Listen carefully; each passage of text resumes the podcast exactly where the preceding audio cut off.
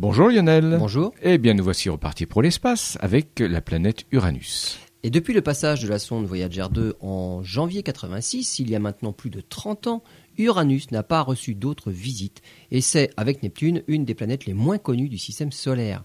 Ces plus gros satellites d'Uranus, hein, Titania et Oberon, ont été découverts en 1787 par William Herschel. Depuis, les astronomes en ont découvert d'autres et leur nombre s'élève aujourd'hui à 27. Une particularité des lunes d'Uranus, c'est leur répartition. Dans une bande de 10 000 km de large, on ne trouve pas moins de 13 lunes. Leurs orbites sont étonnamment proches les unes des autres.